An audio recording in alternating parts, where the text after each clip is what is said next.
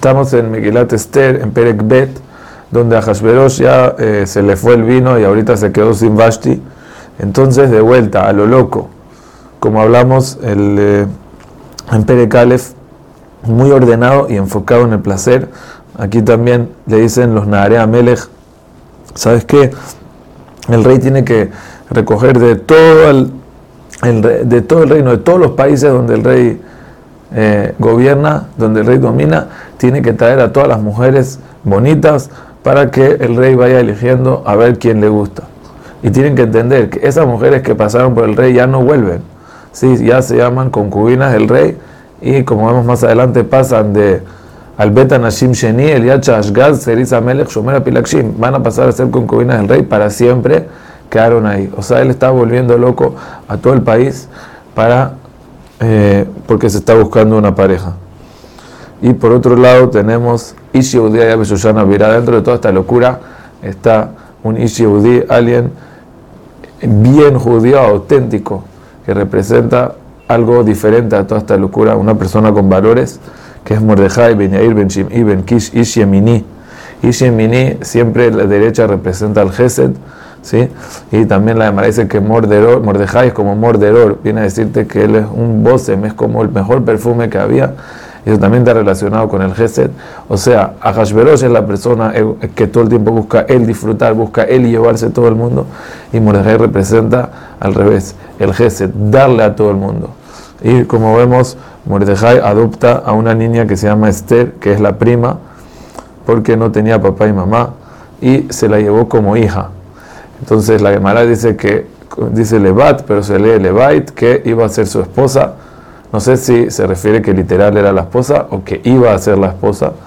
Pero de todos modos, ella también como la hija para decirte todos los mensajes que él les da, toda esa educación correcta en contra de la Ashkafa, en contra de la mala influencia de Hashverosh, él la educó como al revés. Puro Gesed, puro dar, ser tzadeket, por eso se llama Hadassah, como los Hadasim, eh, los tzadikim se llaman Hadasim, así está escrito en el eh, Midrash, en la Gemara también. Entonces, pero la Xera pasa también por Esther. Vatilakaj Esther el Betamelech. Todas las mujeres, ellas mismas quieren ir. Bikabetz, Bikabetz es que ellas mismas quieren ir. Pero Esther es tomada, ella no quiere ser parte de ese reino. Cada una de las mujeres decía, Ulay, quizás yo voy a ser la reina, me la voy a jugar. Pero Esther no quiere ser parte de esa, de esa porquería. Y al revés, Minashamaim le dan a ella todo el, eh, todo el gesed, batizaje se le fanaba y baile tamruquea de la nada de Gai, que es el encargado, siente que aquí hay algo, esta señora va a ser la reina, entonces le da todo, pero ella no dice de qué pueblo es. Mordejai le dijo que no diga. ¿Por qué no le dijo que diga? Entonces puede ser que es porque sentía que aquí hay algo Minashamay y me tenía miedo de dañar. En verdad, más adelante vemos, si, si supieran de un principio que era judía, entonces no iba a lograr nada. Todo el punto era la sorpresa, que ella sorprenda a Hashverosh más adelante diciéndole que estás matando a mi pueblo. Entonces, pues quizás desde un principio Mordejai sentía que iba a pasar algo, entonces decidió, le dijo, mejor perfil bajo, no digas nada. Ok. Entonces, al final cada una llega, como dice, la, Megilá explica de una forma muy extendida cómo se preparan las mujeres para decirte, o sea, de una manera sarcástica, ¿cómo puede ser que están invirtiendo tanto en eso un año entero?